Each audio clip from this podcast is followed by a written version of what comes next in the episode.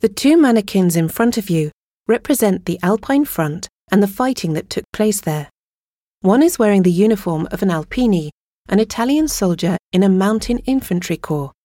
The other, holding the pennant, is wearing a French uniform, that of a soldier in the 73rd Bataillon Alpin de Forteresse, Alpine Fortress Battalion. When the French battalion was mobilized in 1939, it defended fortified buildings along the Alpine frontier, particularly at Restefond, the highest point on the Maginot Line. On the 10th of June 1940, Italy declared war on France. Fighting between the two nations culminated at altitude on the 21st of June.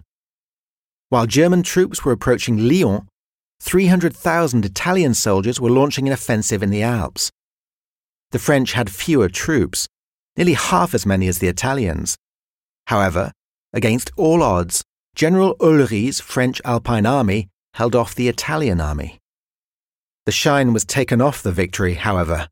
Just two days later, France signed the armistice treaty with Germany, followed by the signature of the armistice with Italy on the 24th of June 1940. Nevertheless, the last units on the Maginot Line did not lay down their weapons until July. Now move to your right and have a look at the chronological frieze on the wall. Most of the photographs show French and German troops, but one of them shows fighting in the Alps.